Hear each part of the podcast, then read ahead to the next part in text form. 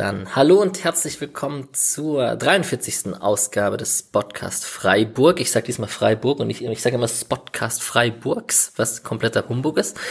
Ähm, nach dem Spiel FC Union Berlin gegen SC Freiburg am Samstag, vorgestern, wir nehmen hier am Montagabend auf.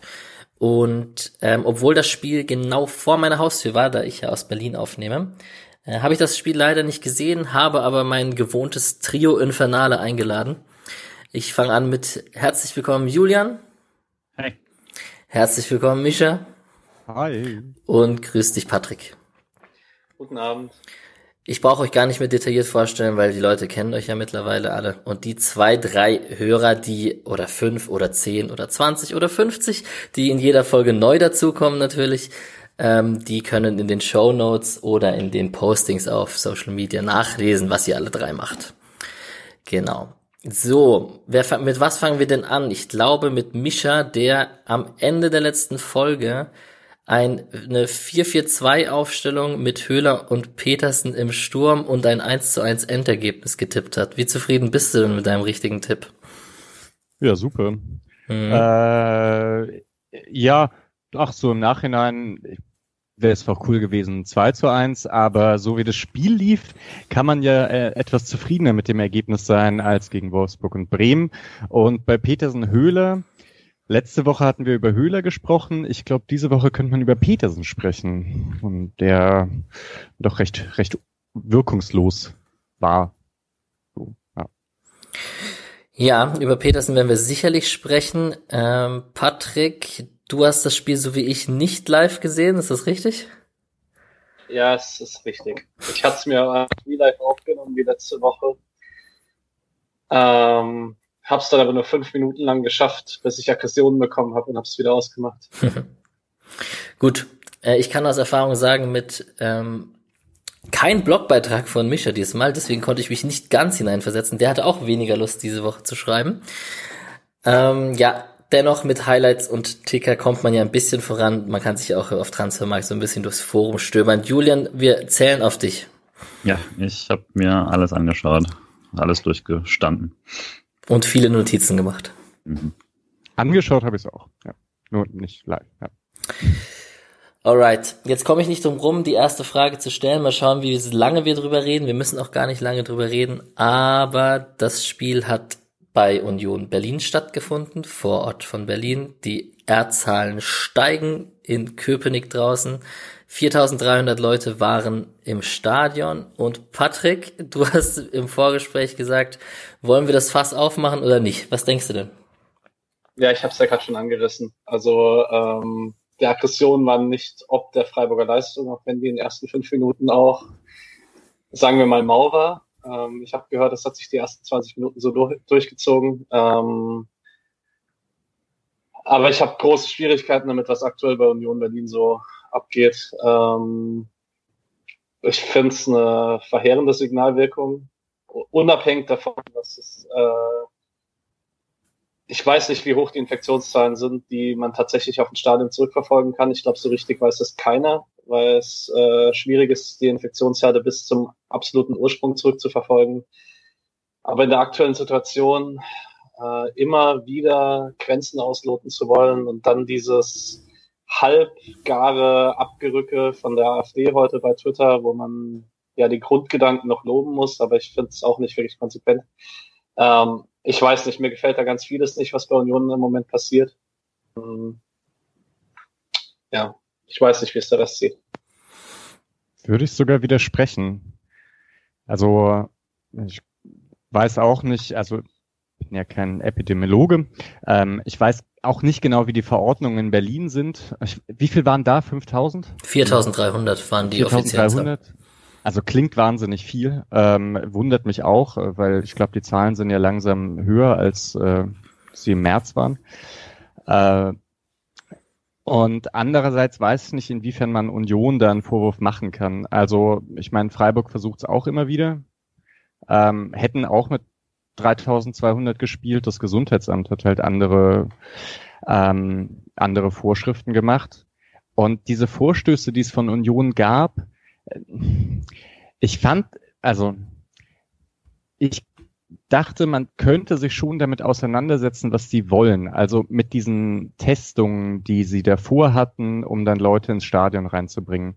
Da gab's ja das waren ja kein, also am Anfang hatten sie diese Überlegung mit den PCR-Tests, das äh, war dann irgendwie klar, das klappt nicht, das geht viel zu lang, aber es gab dann ja diese Schnelltests, die langsam in immer größerem Umfang da sind und wo es auch diese Überlegung gibt, ob man sowas einsetzt, um in Altenheim Besuche zuzulassen oder sonst irgendwas. Und das halt, dass sich dieser Verein diese Gedanken macht, mh, hm, ich würde auch sagen, es in anderen Bereichen ist es mir viel wichtiger, dass sie sich diese Gedanken machen, mm, die in die Öffentlichkeit tragen.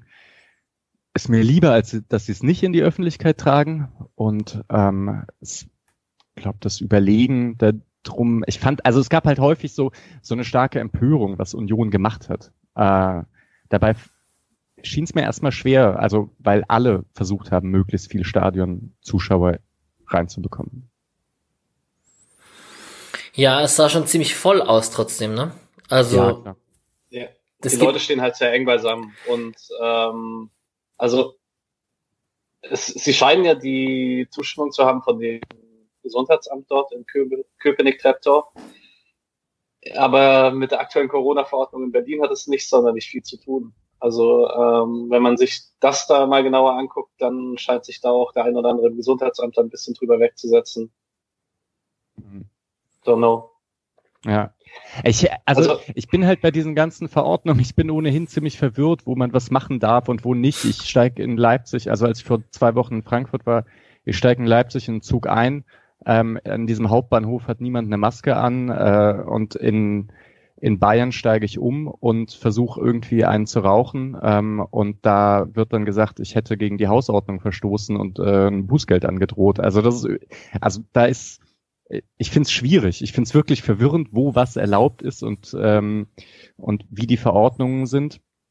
Ähm, und also es wird mich halt wundern, hm, ja, wenn da, also man kann die Sinnhaftigkeit der, der Verordnungen schon in Frage stellen, würde ich auch sagen. Aber ähm, ja, dass sie ausgereizt werden, ist halt irgendwie nicht so, nicht so erstaunlich, würde ich sagen. Und macht Freiburg nicht anders. Streich ist ja auch immer der Erste, der sagt, wir wollen es möglichst viel machen, aber wir halten es so an die Regeln. Aber ja.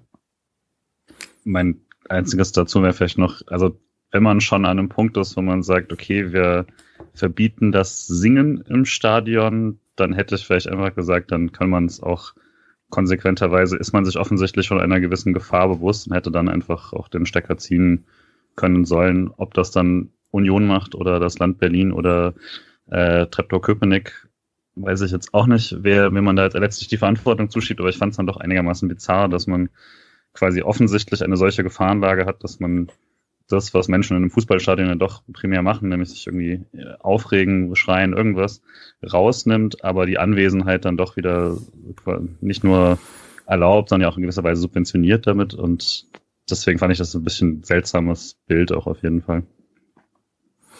Ja. Und die Konsequenz waren natürlich Bilder von vielen Fangruppen, wo es sehr gut lief, wo man eigentlich den Eindruck hatte, alle haben eine Maske auf. Und dann gab es aber natürlich auch Bilder, wo ich das Ganze irgendwie meiner Meinung nach ad absurdum geführt wird, weil sobald Leute ihre Stadionwurst essen, die es gab, oder ihr Getränk trinken, das es auch gab, stehen sie wieder ohne Maske beieinander. Ähm, mein anderer Take darauf noch, den ich gern sagen würde, ist, dass ich, ich erinnere mich an eine Debatte, als die, als die Ostseestrände und die Nordseestrände so übertrieben voll aussahen und das aus Kamera- und Fotoperspektive das oft voller aussieht als, also sind dann trotzdem die anderthalb Meter drin rumherum, die kann man einhalten. Und wenn man aus einem gewissen Winkel auf, das, auf die Tribüne schaut, sieht es natürlich trotzdem viel voller aus, als es in Wahrheit möglicherweise ist. So bei 4300, ich war auch schon ein paar Mal im Stadion, kann das natürlich auch ein bisschen verzerren wie es tatsächlich auf der Tribüne dann aussieht. Ähm, ja, ziemlich interessante, Aber, ja. Also man muss ja sagen, das Hauptproblem, äh, um das geht, wenn man Stadien füllt, ist ja nicht mal unbedingt das Stadion an sich, sondern dass ich eher das Gefühl habe, bei Union macht man sich keine Gedanken darum, was danach passiert, weil ich kann mir schon gut vorstellen, dass das Hygienekonzept im Stadion einigermaßen funktioniert, aber die Leute müssen ja auch zum Stadion hin und vom Stadion weg. Und ähm, dass man da keine überfüllten Bahnen, Busse und so weiter hat, das vermutlich Utopie. Also ich weiß nicht, ob du das aus Berlin besser beurteilen kannst als ich aus Freiburg. Vielleicht noch die kurze Zusatzfrage. Wie sieht's in Berlin aktuell im ÖPNV aus?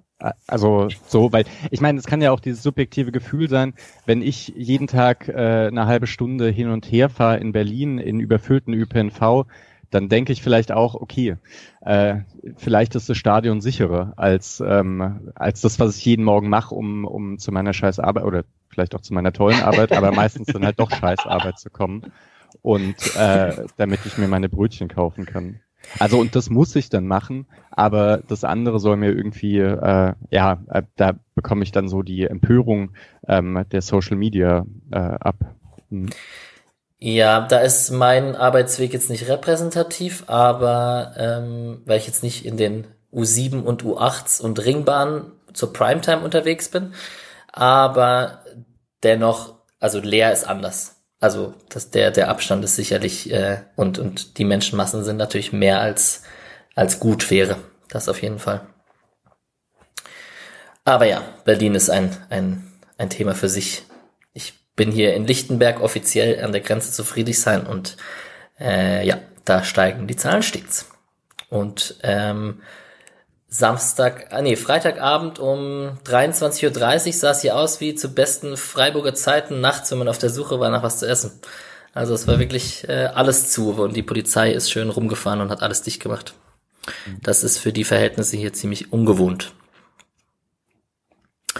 Ich wollte noch ganz kurz abschließend, weil ich äh, hier diese starke Gegenmeinung vertreten habe, sagen, ich bin nicht dafür, dass man prinzipiell alle Stadien öffnet. Also ich, ich brauche das irgendwie auch nicht glaube nur irgendwie in diesem, in diesem Gesamtkontext scheint es mir, dass so manche Dinge wie Partys und äh, Stadionbesuche so sehr stark herausgepickt werden und andere Dinge so, so ein bisschen aus der Kritik geraten. Ähm, ja, und da war es mir dann doch lieber, als hauptsächlich auf Tönnies eingedrescht wurde. Ich glaube, der, der verdient irgendwie mehr. So, ähm, ja.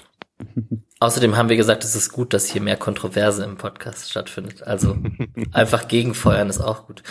Äh, ich, eine, eine letzte Sache, ich fand es ziemlich interessant, wie in der Pressekonferenz vor dem Spiel ziemlich deutlich von Streich, aber auch von Sascha, vom Pressesprecher, ein so ein bisschen im Nebensatz herauskam, so ja, in Berlin scheint das in Ordnung zu sein, aber bei uns hat es letzte Woche nicht geklappt. So, ähm, da da geht's, glaube ich, auch viel um äh, gleiche Behandlung für unterschiedliche Vereine und ähm, Bundesländer etc. Ähm, darf ich noch kurz, wenn wir schon beim Themenblock Corona sind, ich Unbedingt. weiß nicht, ob wir die Diskussion jetzt noch größer machen. Ähm, ich glaube, wir sind, sorry, ich glaube, wir sind dieses Mal schneller mit dem Spiel fertig als sonst. äh, vermutlich. Mal sehen, ich hätte ähm, Okay. Ja.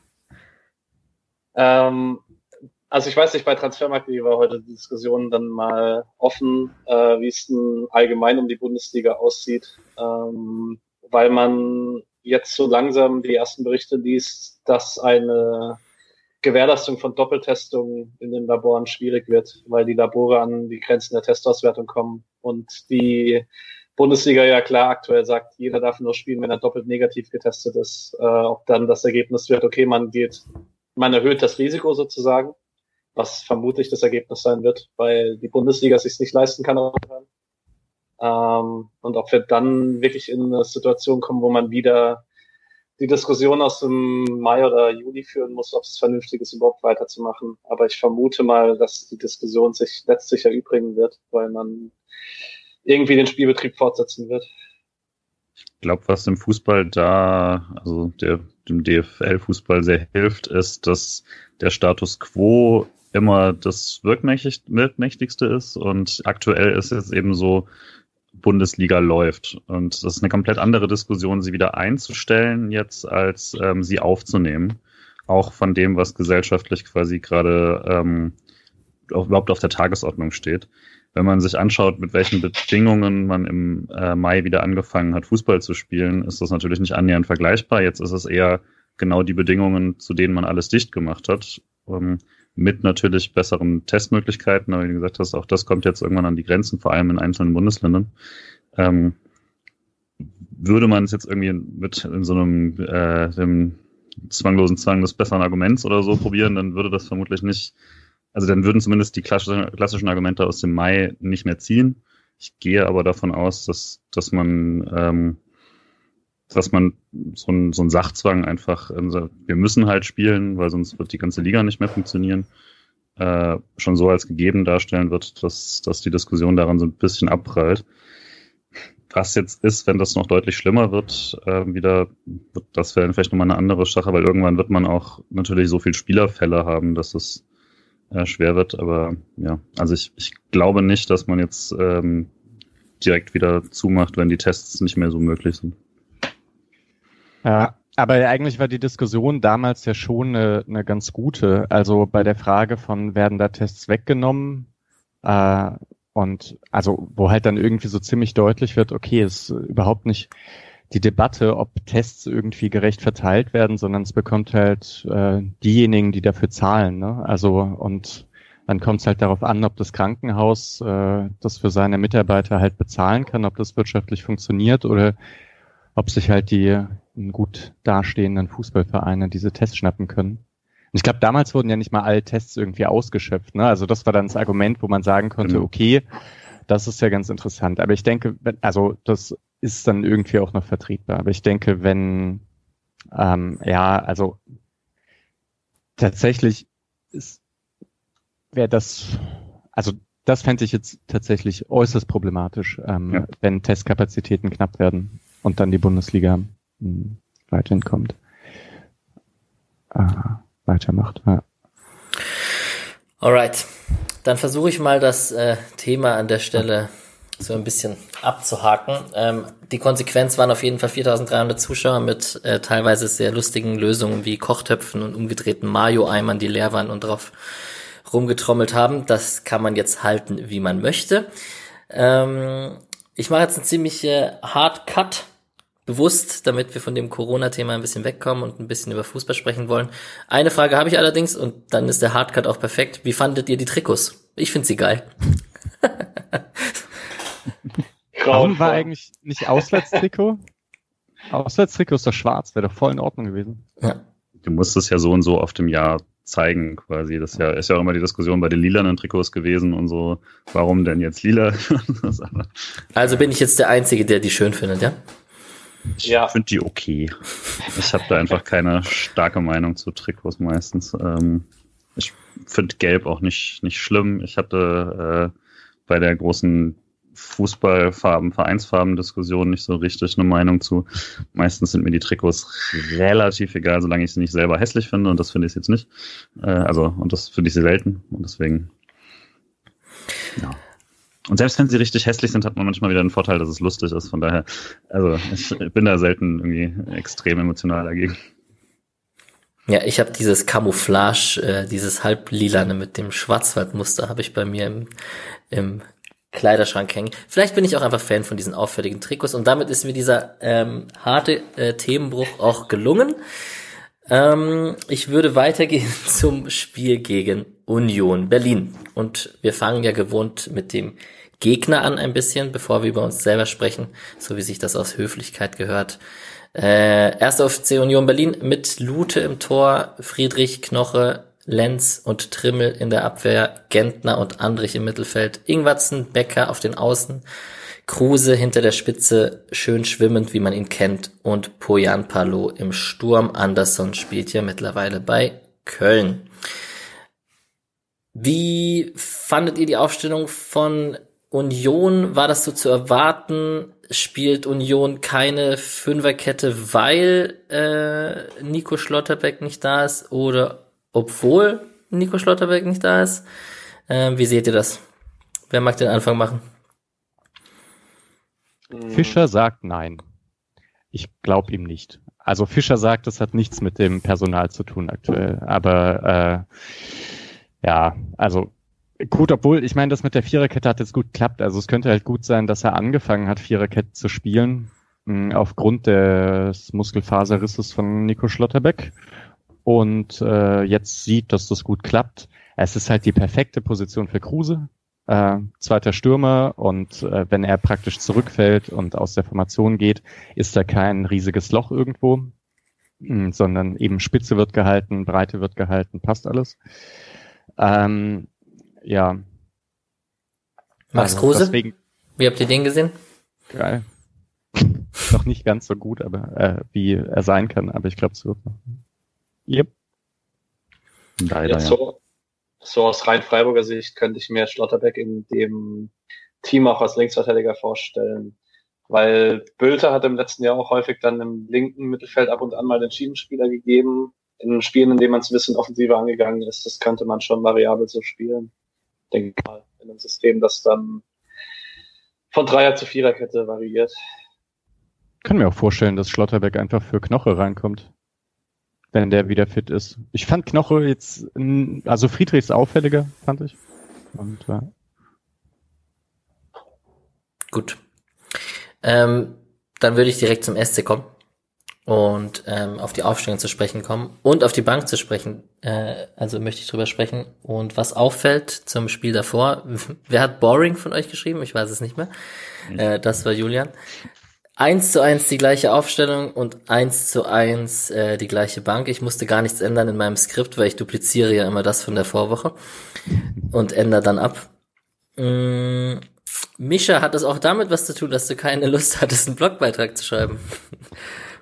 Äh, nee, nee, ich hatte jetzt wirklich nicht so viel Zeit. Ich habe ähm, morgen Prüfungen und ähm, äh, genau und hatte jetzt am äh, jetzt am Wochenende hatte meine Freundin Geburtstag und da war ich viel unterwegs und habe das Spiel erst spät angeschaut und deswegen habe ich keinen Blogbeitrag geschrieben. Es hätte einiges, also es hätte wirklich ein paar Sachen gegeben, also man hätte genauer auf den Gegner schauen können. Ähm, und ja, gleiche Aufstellung bedeutet ja auch nicht immer gleiches Spiel. Und vor allem jetzt bei dem Spiel gab es ja auch andere Probleme als gegen Bremen. Ähm, ja. Also in Aufstellungen so ist ja immer erstmal langweilig. Also kommt ja immer drauf an, was dann passiert, ne? So, ja. Und du fandest es boring oder wurde es dann langweilig, Julian? nee, ich habe das schon, das war jetzt auch ein bisschen flachsig, aber ähm, weil wir, weil man sich ja, das ist ja auch so ein Fan-Ding, ne, dass man ständig anfängt mit ähm, exotischen Aufstellungen, die man machen könnte und sowas. Und die meisten Trainer ja dann doch relativ, also gerade auch Streich, weil sie natürlich schon relativ pragmatisch äh, mit sowas umgehen. Ähm, hat mich dann doch leicht überrascht, dass man gar nichts geändert hat. Ähm, aber es ist ja jetzt nicht irgendwie eine Aufstellung, mit der man nicht, also, also die Aufstellung an sich ist ja durchaus eine, die, eine logische. Also es ist jetzt nicht, ähm, das ist ja eigentlich schon, auch so wie wir es gesagt haben, wie wir es vermuten, die stärkste ähm, Startelf-Aufstellung von denen, die man gerade hat. So, das ergab dann schon soweit Sinn. Genau, also es war wieder Müller im Tor, Heinz und Lienhardt in der Innenverteidigung, Günther und Schmid auf Außen, Santa Maria auf der Doppel-6, da werden wir sicherlich länger drüber sprechen gleich. Äh, Grifo auf links, äh, Salai auf rechts und Petersen und Höhler vorne drin. Genau, ähm, nach dem letzten Spiel hat Christian Streich so ein bisschen die offensive Überzeugung gefehlt, ein bisschen die Laufwege in die Spitze und, und die Durchschlagskraft. Patrick, du hast jetzt nach ein paar Minuten ausgeschaltet, aber wie siehst du es denn? Es scheint, scheint sich nicht viel gebessert zu haben in diesem Spiel jetzt.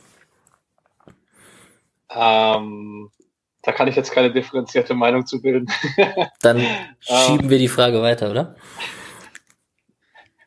Naja, man kam halt gar nicht so häufig vorne an den Strafraum wie gegen Bremen. Also das ist so, ja. Also deswegen ist einfach was, also war was ganz anderes, ne? Ähm, man hat da genug ver, verschludert so, aber eher ähm, eher am Weg nach vorne und nicht so sehr dann ähm, in der die Überzeugung in der Box, wie Streich, glaube ich, sagte.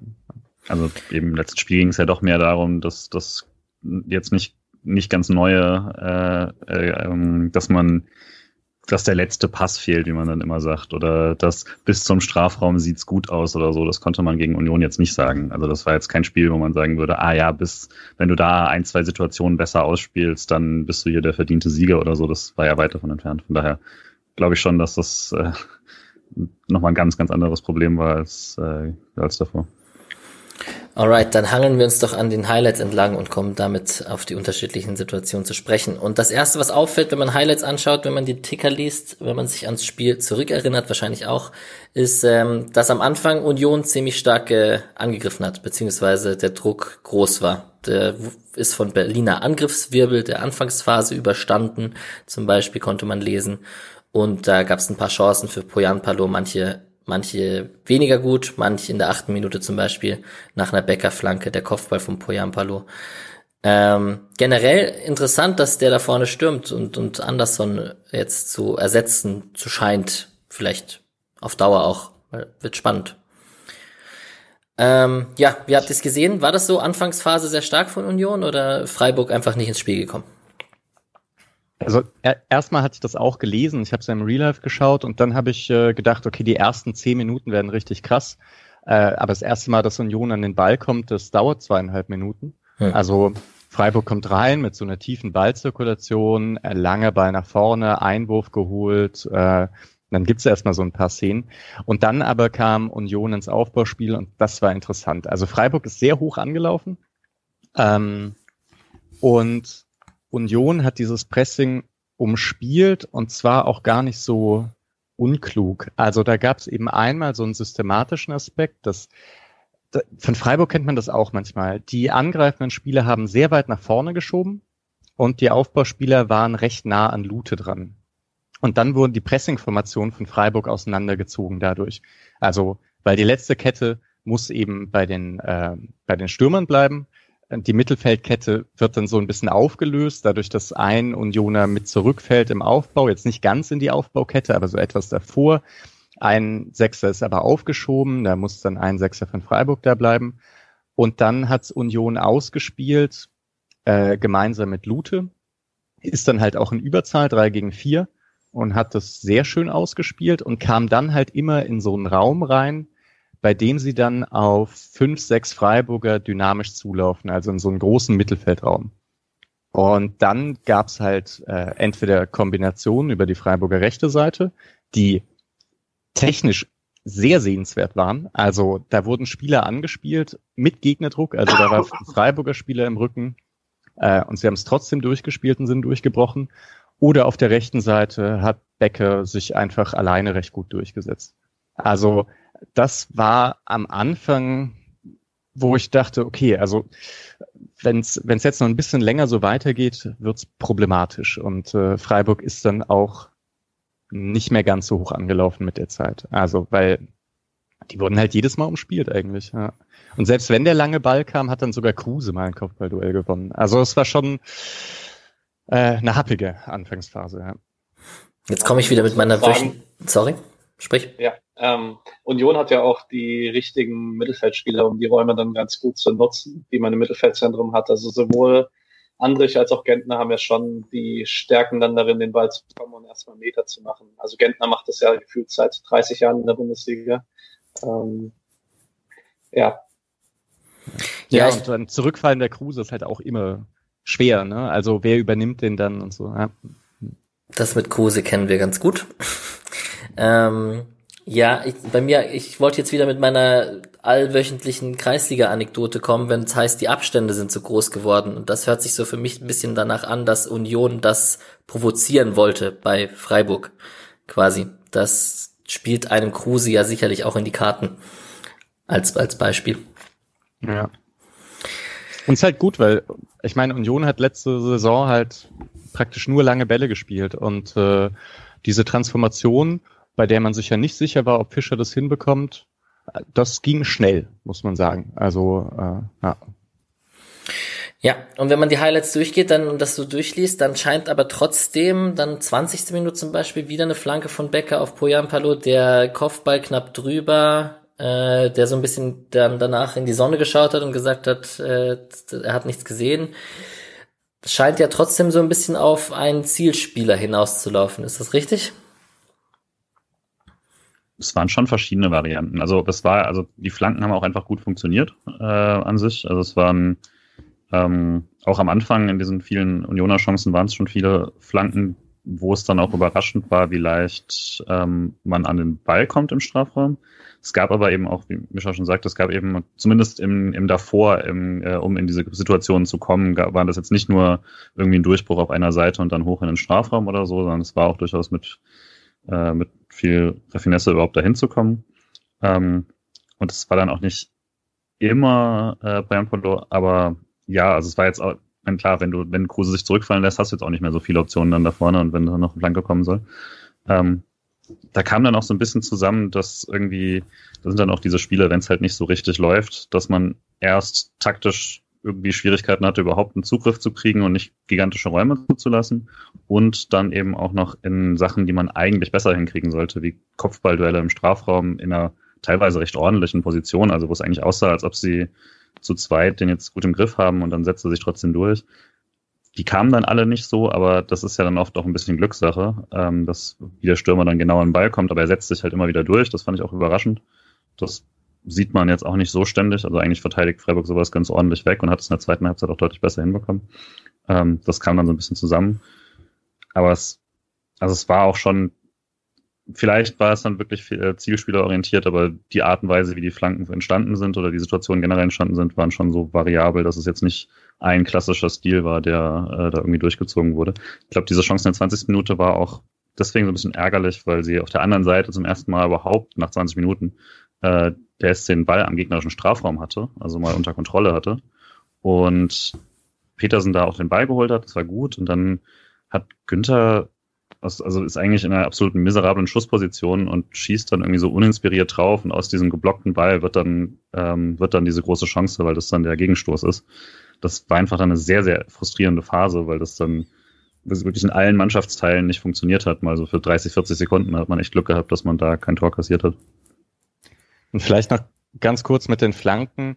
Die sind alle auf den langen Pfosten gespielt. Also wenn sie von rechts kamen, das ist einer der gefährlicheren Varianten, weil normalerweise eben der Außenverteidiger jetzt in dem Fall nicht, weil Günther ja vorne war. Ne? Ich glaube, da musste Heinz raus, mhm. um äh, bei der Flanke Becke abzu, äh, abzuköpfen. Aber wenn man eben versucht, die Flanke zu verhindern, dann ist noch ein Innenverteidiger dahinter und sichert ab also die Flanke auf den langen Pfosten ist schon meistens so die Variante, die, also die am schwierigsten zu verteidigen ist. Auch das äh, ja, hat Union ganz gut und planvoll gemacht.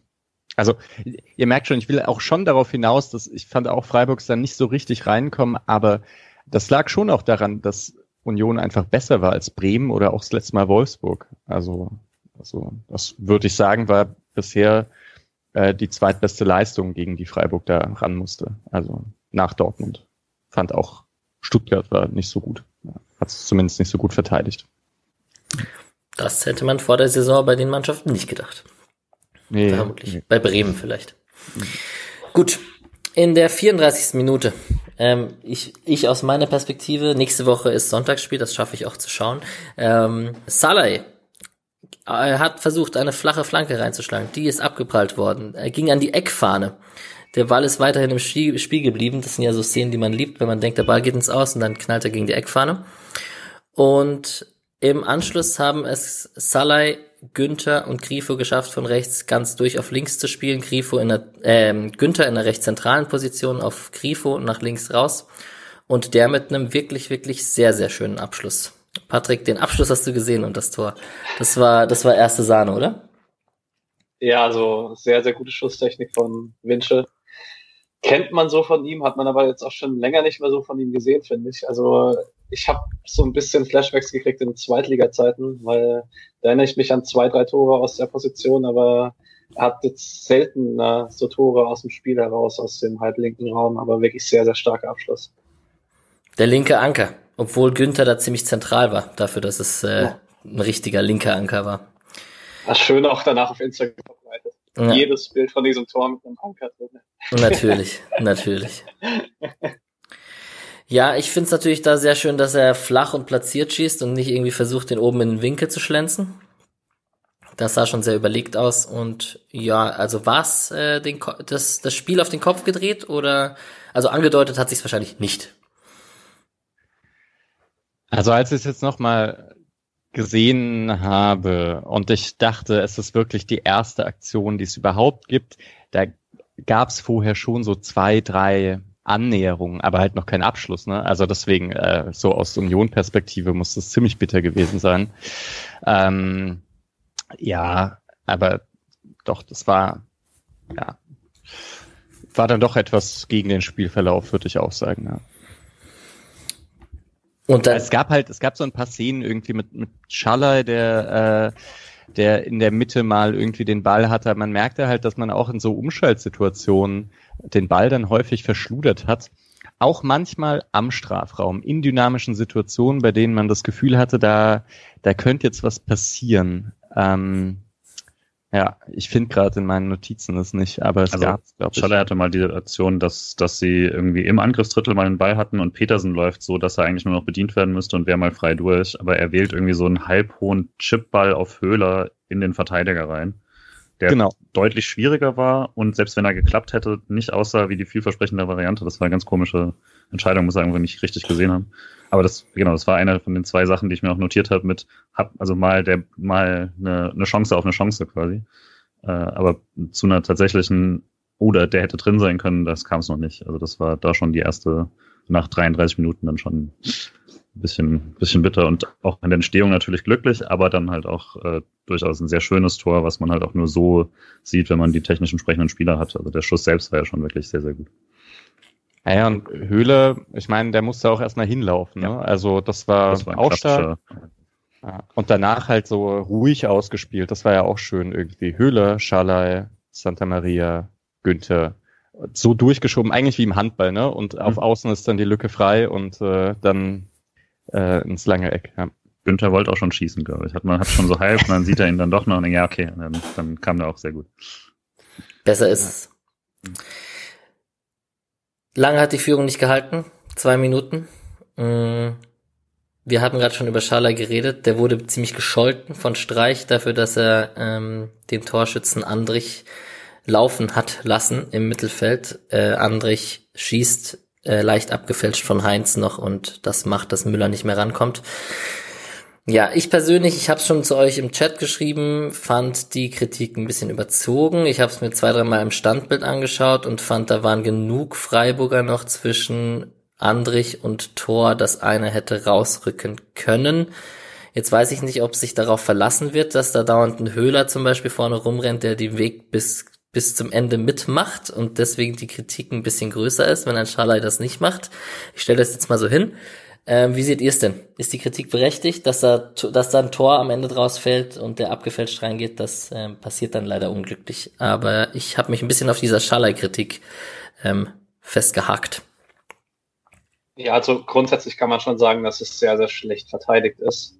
Ähm, die Einzelkritik jetzt auf Schalay finde ich auch ein bisschen fraglich, weil es eben nicht nur noch genug Menschen zwischen Tor und Andrich sind, sondern auch noch genug Abwehrspieler ohne festen Gegenspieler, die da wirklich gut auswirken könnten, äh, ohne dann eine große Lücke aufzutun. Ähm, aber allgemein, das Tor darf halt so einfach nicht fallen. Es kann nicht sein, dass Andrich da 40 Meter machen kann, ohne dass er niemand stellt. Das, und das Streich, das sauer macht, kann ich vollkommen verstehen. Ähm, ich weiß auch gar nicht, ob er die Kritik so äußert. Oder, also ich glaube, wenn er gewusst hätte, was aus der Kritik für einen Kicker-Artikel entsteht, hätte er die wahrscheinlich nicht so formuliert. Aber der Kicker-Artikel wäre auch noch mein eigenes Thema für mich. Das habe ich tatsächlich gar nicht mitbekommen. Ich habe mich nur auf die, auf den Kommentar von der Pressekonferenz bezogen. Ja. Ja, Schröter-Lorenz, den ich ja eigentlich sogar ganz gut finde, meistens äh, von seinen Kicker-Spielen, der hat irgendwie nochmal so, aber zu einer allgemeineren Schaller-Kritik ausgeholt, also und gesagt, seit dem Stuttgart-Spiel kommt nichts mehr. Und das ist, äh, ja, gut. Das haben wir hier oft genug gesprochen, dass das Humbug ist. Und auch in dem Spiel war Schaller halt nicht schlecht. Ich hatte mich sogar kurz gefragt, meint Streich überhaupt Schaller oder meint er Santa Maria, der sich von Kruse sehr leicht herauslocken lässt auch? Ähm, also der geht einfach mit Kruse mit und äh, ja, ich meine, da passiert erstmal nichts auf der Seite. Aber ich glaube jetzt im Nachhinein, ich habe es mir dann auch nochmal angeschaut und es war schon ziemlich sicher Schallei. Aber ich dachte halt, wenn so viel Raum ist, dann muss man vielleicht nicht ganz so weit mitgehen. Das ist das eine. Mh, hm, beim, ja, also einfach, das ist auch eine Situation, die entsteht schneller, als man denkt. Also diese die Situation sieht sehr behäbig aus, wenn man sich anschaut. Und ich kann mir auch vorstellen, dass wenn Streich sich das nochmal anschaut, dass er das dann nicht mehr so deutlich sagen würde, weil es ist dann doch Einkaufball von Poyampalo auf Kruse, der zieht raus, Santa Maria geht mit, Pass kommt zurück in den freien Raum, wo Andrich gerade reinstößt äh, und dann abschließt. Aber das passiert relativ schnell, auch wenn niemand richtig schnell läuft. So. Hm. Ja, ich denke auch, dass das ziemlich schnell passieren kann. Ähm, wird spannend, vielleicht wird das in der nächsten Pressekonferenz äh, nochmal nachgefragt, beziehungsweise debattiert. Ist ja kann man sich sicherlich gut vorstellen, dass darüber gesprochen wird. Ähm, gefühlt ist es manchmal einfach so äh, Wasser für die Wasser für die Mühlen, wenn Streich unterschiedliche Spieler unterschiedlich äh, ähm, kritisiert beziehungsweise benotet innerlich.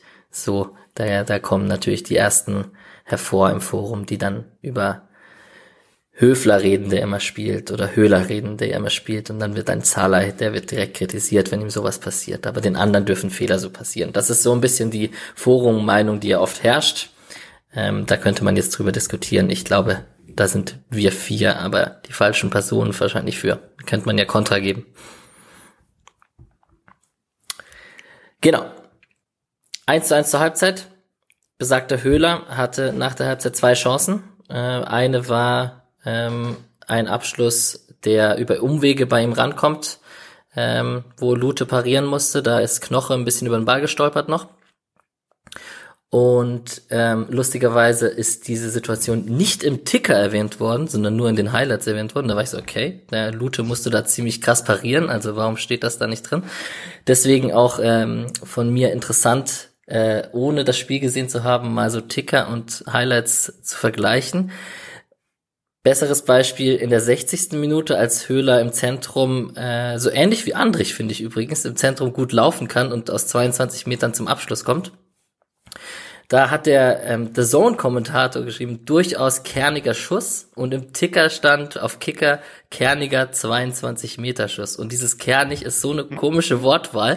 Also einer muss vom anderen entweder abgeschrieben oder abgesprochen haben. Äh, anders ist das nicht zu erklären. Deswegen wollte ich kurz diese Erfahrung mit euch teilen. Höchstwahrscheinlich ist es so, dass der The beim Schnitt sich den Ticker durchgelesen hat und nochmal den kernigen Schuss für sich entdeckt hat in seinem Sprachrepertoire. Ja, die zwei Höhlerchancen. Ähm, ist das so, dass äh, Freiburg besser in die zweite Halbzeit kam? Julian, du möchtest etwas sagen? Direkt vor der Halbzeit hatte Höhler schon ähm, einen sehr guten Solo-Konter, ähm, wo er sich also wirklich auch gegen äh, bisschen überraschend quasi durchgetankt hat und hat dann auch eigentlich sehr gut auf Petersen weitergespielt und der hat den Ball einfach vertändelt. Also direkt am Strafraum auch. Das war eigentlich eine richtig, richtig gute Situation.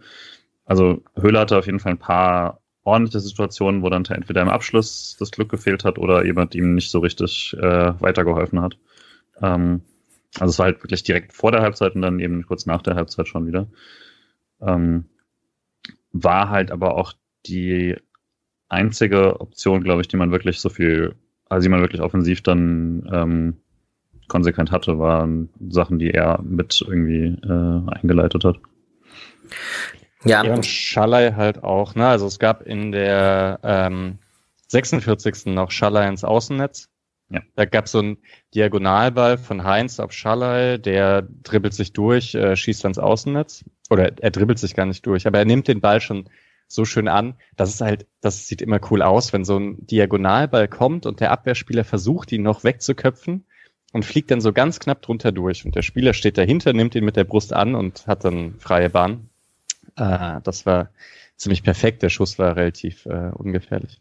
Ich würde auch nochmal hervorheben, also das äh, sehr gut, ich hätte das nämlich auch vergessen, mit der Situation von ähm, Höhler in der 45. Minute. Es ist auch wieder Schallei auf Höhler. Höhler entscheidet sich, also spielt den Ball auch wirklich im richtigen Moment auf Petersen und der vertändelt das Ganze irgendwie. Ja, und die anderen Schüsse, das eine halt von Knoche, hat ihr auch schon gesagt, und bei dem kernigen Schuss aus 22 Metern, da legt sich Höhler den Ball ja sogar ein bisschen zu weit vor. Also der fällt da fast schon hin und das sah dann fast nach Spitzkick aus. Äh, dafür kam sogar wirklich noch äh, ganz gut was raus. Könnte sein, dass wenn, wenn er den noch etwas kontrollierter abschließen kann, da noch mehr passiert. Ja, Patrick? Es sind aber auch wichtige Situationen, finde ich. Wenn, wenn diese Doppelspitze funktionieren muss, dann muss Höhler in diese Situation kommen, wo er mal Dynamik aus der Tiefe entwickeln kann, weil ähm, man besetzt sonst die Räume halt einfach nicht, weil Höhler und Petersen jetzt beide nicht unbedingt diese Grundgedanken haben, sich fallen zu lassen, um sich anzubieten. Santa Maria und Höfler besetzen gerne die gleichen Räume auf der Doppelsechs, ohne dass da mal einer vorstößt. Und dann ist es schon wichtig, dass er dann mit der Dynamik die Räume füllen kann, weil das grundsätzlich schon kann. Ja, ist wahrscheinlich der passende Zeitpunkt, um jetzt zu fragen. Jetzt haben wir über ganz viel Schallei und Höhler und Grifo hat ein Tor gemacht äh, gesprochen. Äh, was war denn jetzt mit dem Nils an diesem Tag? Hat er gespielt? War halt nicht so gut. War gut im Pressing. Ähm, mit Höhler gemeinsam. Also das, was ich am Anfang beschrieben habe, dieses, äh, also das, was Union, dass die dieses Pressing so oft umspielt haben, das war überhaupt nicht so, dass Freiburg das schlecht ausgespielt hat, äh, das schlecht gemacht hat. Die haben das sogar ziemlich intensiv gemacht und waren oft nah dran. Und da kann auch einfach mal sowas passieren wie Lienhardt letzte Woche, äh, also auf Unioner Seite, weil die da wirklich mit Dynamik reingegangen sind. Also gegen den Ball, wie immer, hat es ganz gut gepasst.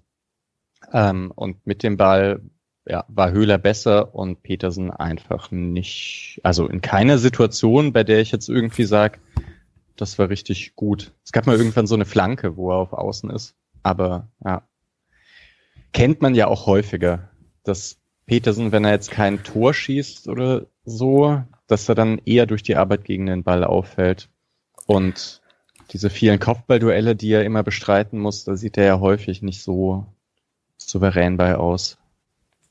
Ist das jetzt. Aber was dann, ja, was dann doch gefehlt hat, ähm, war halt zum Beispiel jetzt gegen, gegen Bremen hatte das dann deutlich mehr gehabt, waren der Ball kommt zu ihm und er lässt klatschen oder ähm, er hat dann durchaus ja ein Auge dafür, wie er noch Leute einsetzen kann, auch wenn das dann vielleicht technisch nicht immer so gelingt, wie es, wie es, wie es perfekt wäre oder sowas, aber das ist ja äh, schon eine Qualität, die man mit ihm vorne drin hat, dass er äh, ganz gutes, ganz gutes Gefühl dafür hat, wann er nochmal zurücklegen kann und äh, in der Situation nochmal jemand mitnehmen kann und so. Und ob äh, das gab's nicht, er hat aber auch diese Bälle gar nicht bekommen. Da war, es war jetzt auch nicht so eine Situation, wo ich dachte, er hätte jetzt den mal so weitergespielt oder so, sondern diese, zu diesen Situationen kam es auch insgesamt nicht. Also das hing einfach alles sehr in der Luft. Hm. Ja, das stimmt. Ich will ihm da jetzt auch überhaupt nicht so ein äh, so einen riesen Vorwurf machen. Er hat ja auch eigentlich keine richtigen Fehler gemacht, ne? Also ja. Ja, ich, also ich meine, das ist ja trotzdem, seine Aufgabe ist ja auch immer, sich in die Situation zu bringen. Das muss man ja dann, also das ist ja schon immer eine beidseitige Sache.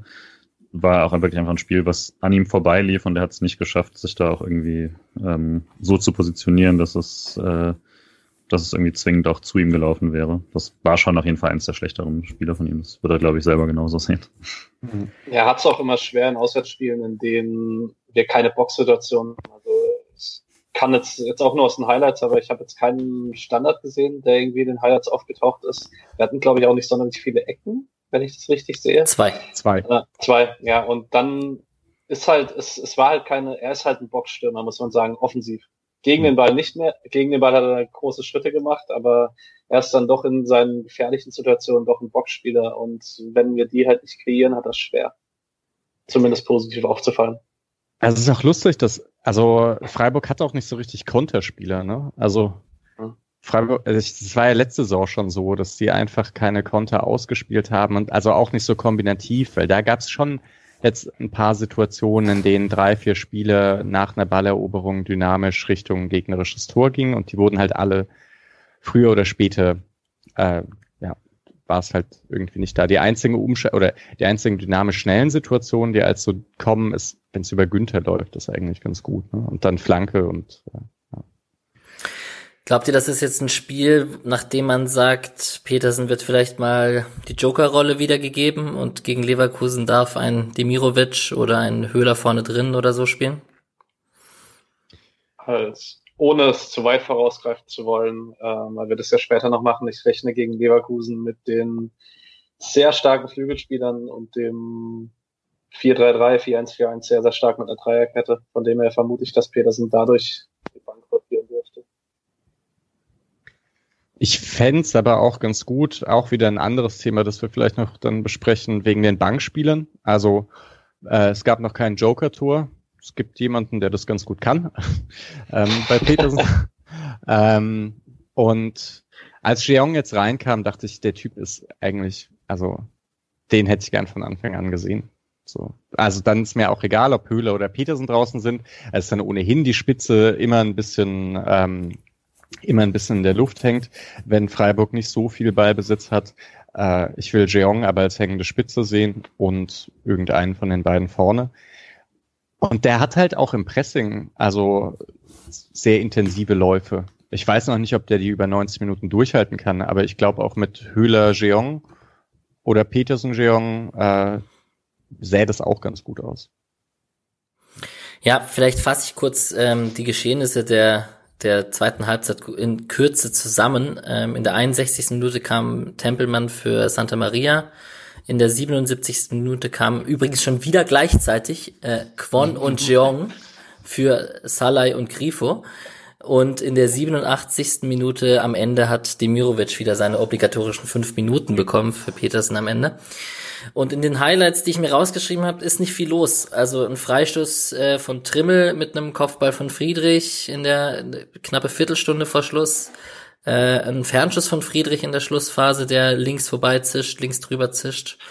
Und ganz am Ende noch ein Freistoß von Kruse mit dem Kopfball von Friedrich, der rechts vorbeigeht. Belehrt mich eines Besseren, wenn da noch ähm, wirklich erwähnenswerte Szenen dabei waren. Aber so, das war kurz die Schlussphase zusammengepasst aus meiner Perspektive mit den Wechseln noch. Ähm, es gab eine, fast noch einen Elber für, für Union, dem man auf jeden Fall geben kann, der wieder Höfler gewesen wäre. Also es war, wird auch, also macht es jetzt nicht, es war, er, war, er ging jetzt nicht mit, mit, dem Fuß rein oder so, sondern schon mit dem Körper, aber das, er hat quasi das versucht, was wir gesagt haben, nämlich abdrängen. äh, einmal erfolgreich in einer anderen Szene und diesmal dann sehr hart im Laufduell war so ein klassischer, den macht kein Videobeweis ähm, rückgängig, aber wenn er pfeift, dann auch nicht andersrum. Also das, das war auf jeden Fall ein bisschen glücklich. Äh, ansonsten ja. Äh, der, ich glaube, die größte Aufregerszene für Freiburg war, dass Tempelmann für Santa Maria gekommen ist, äh, wenn man so dem Forum, den Foren und der Social Media schaut.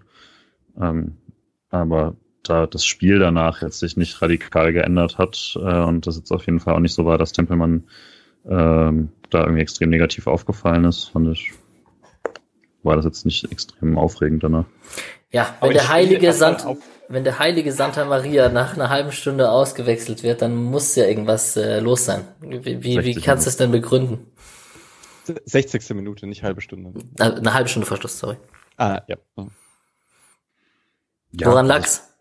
Ich, also es war jetzt schon so, dass ich gedacht hätte, ja, einer der beiden Sechser geht normalerweise runter jetzt, weil das sah, also in der Spielleitung war es jetzt einfach, äh, war es jetzt nicht so, dass man gedacht hat, das funktioniert wirklich gut über die Mitte und gleichzeitig war so, wirkt es für mich so, als ob immer wieder ja, die Räume, die offen sind und die gefehlt haben, hat halt keiner der beiden so richtig besetzt und äh, da war halt schon eine sehr große Lücke zwischen dann äh, Sturm- und Sechserpositionen und ähm, weder Grifo noch äh, haben da so richtig reinschieben können, um das zu, zu füllen. Höhler hat sich auch nicht so tief zurückfallen lassen können, um, um da irgendwie so eine Art Achter-Zehner-Rolle einzunehmen, weil dafür hat Union das auch einfach zu schön weggenommen und dann war es und dachte ich mir auch so, okay, jetzt jemand, also klassisch letztes Jahr oder sowas hätte man gesagt, okay, vielleicht jetzt ein, ein Haberer stößt dann mal mehr mit nach vorne oder sowas und das hat keiner, der hat weder Höfler noch äh, Santa so richtig geschafft und dann dachte ich, fand ich jetzt nicht unlogisch, dann, dass es, welcher der beiden es ist. Für mich fand ich Höfler auch einen Ticken stärker, ehrlich gesagt. Ähm, dass man damit vielleicht auch ein bisschen mehr Potenzial und Qualität auswechselt, ist richtig. Finde ich jetzt aber auch nicht schlimm und ich finde es ein bisschen komisch, dass es so viel Kritik gibt, wenn sonst immer der Vorwurf ist, ähm, das ist so berechenbar und äh, jeder weiß schon, welche Wechsel jetzt kommen und dann wechselt man Tempelmann ein für äh, Santa Maria und dann ist auch wieder nicht recht. Also irgendwo muss man sich ja entscheiden. Ähm, und ja, also ich fand das jetzt auch mal okay, das so zu probieren. Es war auch ein recht gutes Spiel, um das zu probieren, weil Santa Maria auch einfach nicht viele Aktionen hatte. Das war halt Höfler ist nach links rausgekippt. Ähm, Santa Maria stand dann im Aufbau praktisch wieder in diesem Mittelfeldloch, äh, einfach nur, dass da jemand steht, wurde da aber nicht angespielt. Und in den wenigen Szenen, die er hatte, mh, hm, war er wirklich ein bisschen unglücklich. Also war jetzt, also waren aber halt auch zu wenige, um da wirklich sagen zu können, das war jetzt äh, insgesamt gut oder insgesamt schlecht. Und dann glaube ich so eine optimale Gelegenheit, wenn man Tempelmann immer mal wieder angedeutet hat, hey, du wirst bald spielen, äh, das da zu machen. Und ja, Tempelmann, also ich fand, er war dann ähnlich unauffällig. Ich habe ziemlich genau auf ihn geschaut äh, und er hatte ein, zwei Szenen, die sehr gut waren. Also gleich rein, Ballgewinn, äh, kurz danach eine Szene, wo er einen Ball aus der Luft pflückt und ziemlich hart angegangen wird, aber stehen bleibt, bis er dann richtig stark. gefault wird. Das war stark, ja. Und danach so ein bisschen passiert nicht so viel. Bekommt noch gelb. Aber das vielleicht noch zur zweiten Halbzeit. Es wird dann so ein bisschen hässlich. Also es wird viel diskutiert, es wird äh, gefault. Ähm, und irgendwie schienen beide unzufrieden mit dem Schiedsrichter zu sein. Die Unioner vielleicht noch ein bisschen mehr. Ähm, ja, der SC mit vier gelben Karten zwischen der 69. und der 88. Mhm, ja. Und noch eine Szene, die, also bei der ich wirklich kurz ähm, Sorge hatte.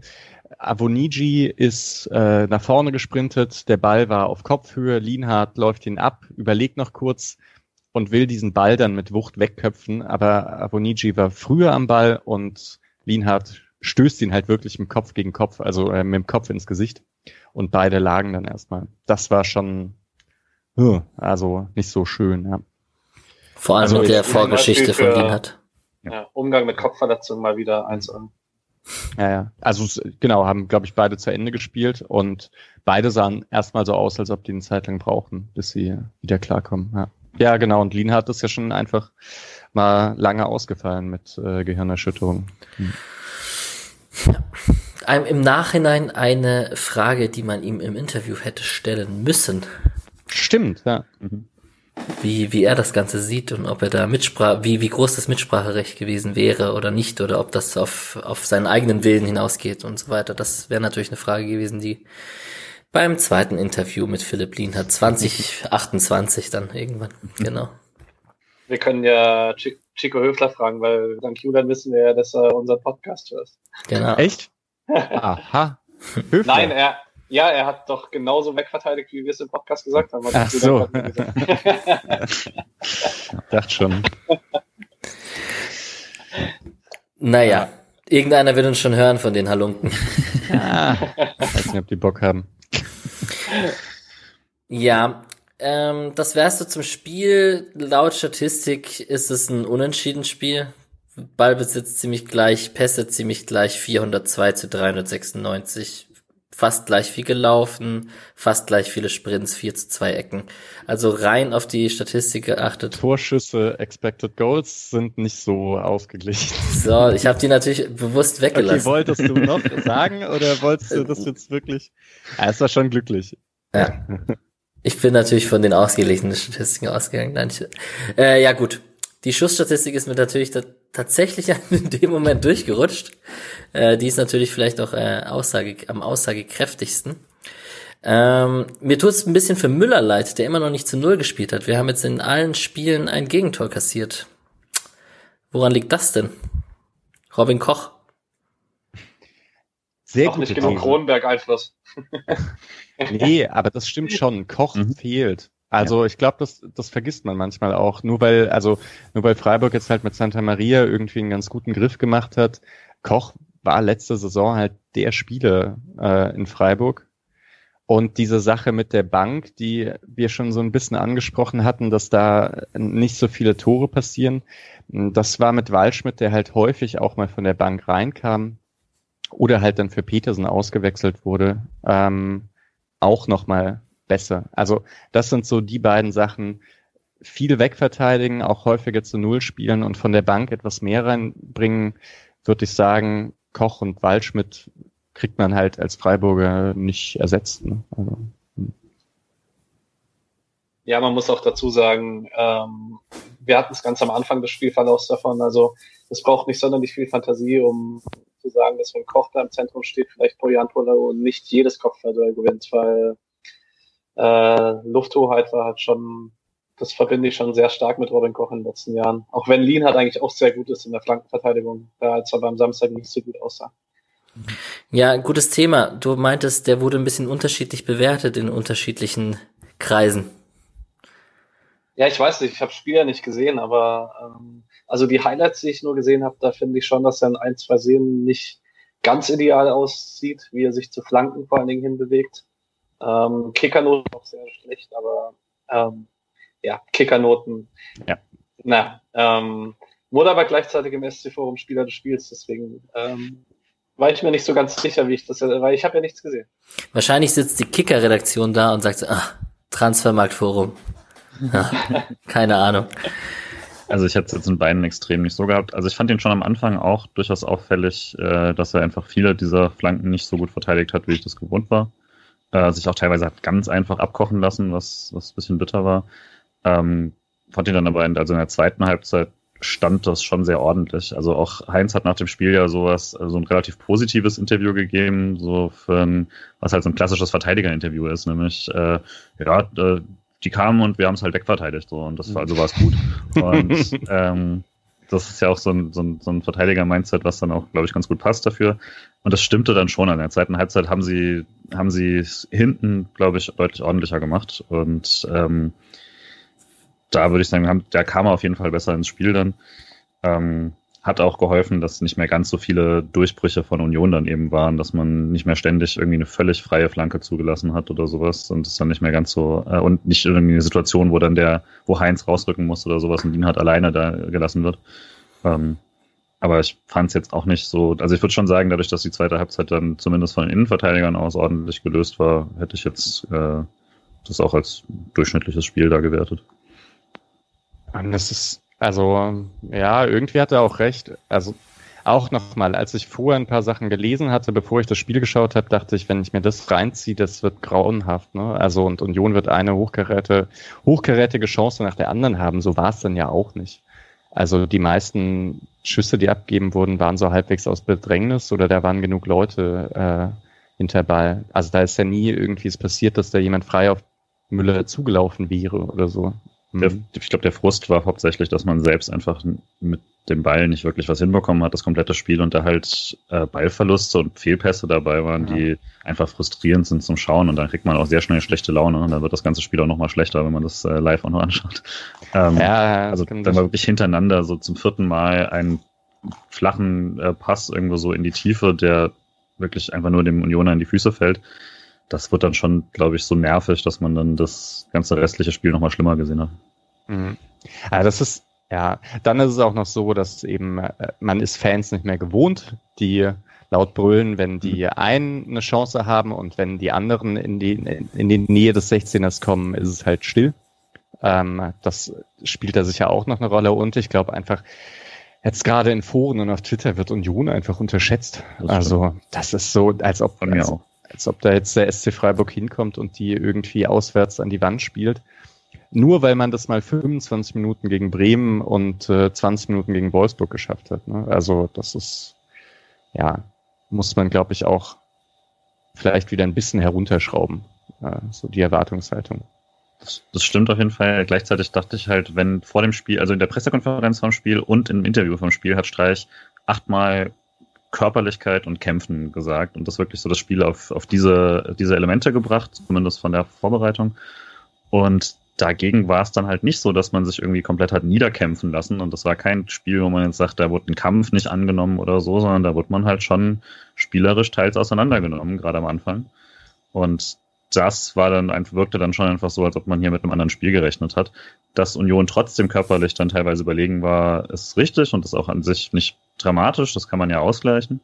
Ähm, aber dass man dann eben da auch, auch spielerisch unterlegen ist. Also eine Sache sollte man ja doch irgendwo haben, sonst wird es schwierig. Und ja. äh, wenn, also von Punkteausbeute äh, Ausbeute ist, glaube ich, jetzt ist ja kein Drama, ist ja nicht dramatisch, wenn du, wenn du jetzt zu Hause gewinnst, dann hast du vier Punkte gegen Union, das wäre ja super. Also das wäre okay. Mhm. Äh, aber der Spielverlauf war halt einer, den du meistens verlierst und das ist dann schon ärgerlich. Ich hätte ja, vielleicht noch was zu Müller, wenn das, wenn sonst noch. Weil das vielleicht, vielleicht nur dieses, also ich würde auch sagen, es war ein schlechteres Spiel, aber es war halt keine Katastrophe und es ist, wenn zwar, also ja, wenn eins von fünf Spielen so aussieht, ist okay, das, einfach ja. passiert halt, ne? Also ja. ja. Äh, weil du Müller noch angesprochen hattest, ähm, weil wir so selten über ihn reden, dafür, dass es ja eigentlich eine relativ große Story ist. Äh, war, es auch wieder so, dass er sehr viel ordentliche Sachen gehalten hat ähm, und wirkt immer so ein bisschen weniger in Spielaufbau einge, eingebunden, macht das aber eigentlich immer sehr souverän, wenn er, wenn er dann mal den Ball hat. Würde ich, das hätte auch schon mal gesagt, kann man eigentlich noch mehr forcieren, glaube ich. Ähm, einziger Punkt, wo ich selber, würde ich mal gerne einen Torwart-Experten zu haben, gefühlt blockt er mehr, deutlich mehr Bälle oder hält, also wehrt sie ab, ähm, als zum Beispiel ein Schwolo das gemacht hat, oder wehrt sie so ab, dass sie nochmal gefährlich werden können. Äh, das mag jetzt vollkommen das Bauchgefühl sein, weil da fehlt mir auch einfach die Expertise, wann man einen Ball festhalten kann und wann nicht oder wann man ihn wirklich leicht rausboxen kann äh, aus dem Strafraum oder so. Aber es war jetzt schon ein paar Mal, dass der Ball einfach nochmal direkt gefährlich wird oder wieder vors Tor kommt oder sowas. Wurde bis jetzt, glaube ich, nicht groß bestraft, äh, ist mir nur irgendwie aufgefallen. Ansonsten, also vorwürfen kann man auf jeden Fall wieder nichts und äh, man hat da echt einen sehr, sehr sicheren Rückhalt bis jetzt. Äh, auch immer wenn ich denke, dass wenn er angelaufen wird, das gleich richtig schief geht, weil es irgendwie die letzten 20 Zentimeter sind. Das dachte man bei Schwolo auch öfter und das ist auch fast nie schief gegangen. Ähm, das macht er wirklich gut. Das Thema hatten wir bei Flecken auch, ne, mit dem Ablauf. Ja. Ja. Ich glaube, wir sind da verwöhnt von Schwolo. Ja, genau. Weil, das weil er es so gar nicht gemacht hat. Ja. Und das ist auch, wenn man Schwolo halt zuschaut, das ist also einfach eine super saubere Technik. Ne? Also ähm, wie der hinspringt und den Ball zur Seite abwehrt. Irgendwie manchmal ärgert man sich ja fast, dass dann immer eine Ecke rausspringt und so und denkt, oh, könnte man den nicht direkt als Aufbaupass äh, weiterleiten oder so. Ähm, aber es ist halt schon ganz gut, äh, wenn man den neben's Tor lenkt. Yes, jetzt ist man 13. vor dem Montagsspiel heute Abend noch Leverkusen gegen Augsburg. Äh, Tabellenplatz nach fünf Spieltagen ist bisschen unwichtig bei den Punkteabständen vor allem. Zwei ähm, Punkte hinter Platz vier, oder? Genau, so kann man es natürlich auch ausdrücken. die, die Top drei scheinen sich von uns abzusetzen. Das ist natürlich ärgerlich. Nein, ähm, genau. Ein Sieg, drei Unentschieden, eine Niederlage. Ich denke, man kann insgesamt mit den Leistungen doch einigermaßen, wenn man das, also Wolfsburg, Bremen ein bisschen mehr drin, Union ein glücklicher Punkt, Dortmund verdient verloren und Stuttgart einigermaßen verdient gewonnen, vielleicht auch glücklich am Ende, dass es 3-3 nicht fällt. Wie seht ihr es denn mit sechs Punkten aus diesen fünf Spielen? Ja, man muss jetzt, wir, wir haben es ja gerade eben schon angerissen, wir haben halt trotz allem, trotz aller Kaderqualität und trotz aller Verstärkung drei wichtige Säulen verloren. Ähm, die Leistungen waren okay, sie waren nicht brillant. Ähm, ich hab, wir waren ja alle ein bisschen euphorisch nach Saisonvorbereitungen, äh, nach Saisonauftakt in Stuttgart, dass vielleicht noch mal eine entspannte Saison wird. Ähm, vielleicht wird es die nicht, aber grundsätzlich hat sich jetzt am also ich kann mir schon eine Dynamik vorstellen, der diese Saison im Abstiegskampf endet, aber grundsätzlich habe ich meinen Grundoptimismus noch nicht verloren anhand der Leistung in den ersten fünf Spielen. Ja, Abstiegskampf. Also Schalke hat Potenzial mit ein paar Spielern, aber es sieht nicht so aus, als ob sie das in den nächsten 20 Spielen noch irgendwann ausschöpfen können. Und Köln und Mainz jetzt auch nicht so richtig. Weiß nicht, ob ich mir da so große Sorgen machen würde. Aber ich weiß nicht, war der SC Freiburg irgendwann zweimal hintereinander auf dem einstelligen Tabellenplatz in der ersten Liga? Ich glaube, damit kann man halt einfach nicht rechnen. Das ist halt Ausnahme, ne? So. Hm. Und ich glaube, was halt fehlt, war wirklich gegen Wolfsburg oder Bremen Jetzt gar nicht so sehr von den Punkten her. Hätte man die anderen beiden Spiele dann unglücklich verloren, dann wäre es halt so gewesen. Aber wenn man da ein Spiel mit zwei Toren Abstand gewinnt, also so ein Spiel, bei dem man das Gefühl hat, alles, also oder ein großer Teil funktioniert und äh, man hat so die Möglichkeit, besser zu sein als der Gegner und das auszunutzen und dann passt es. So hat man jetzt halt zwei Spiele, bei denen man dachte, hm, man war so oft im letzten Drittel und müsste sich da eigentlich ein bisschen besser rausspielen. Jetzt hatte man sogar ein Spiel, bei dem man gar nicht so oft ins letzte Drittel gekommen ist. Und dann gibt's dann doch irgendwie so viele Fragezeichen. Und das nächste Fragezeichen ist auch wirklich, wie kommt man gegen so ein äh, Team von Platz äh, drei, also vier bis sieben an, wie Leverkusen. Das finde ich jetzt auch spannend, weil Freiburg da ja dann doch einige Punkte geholt hat letzte Saison auch. Aber eben mit einem Koch.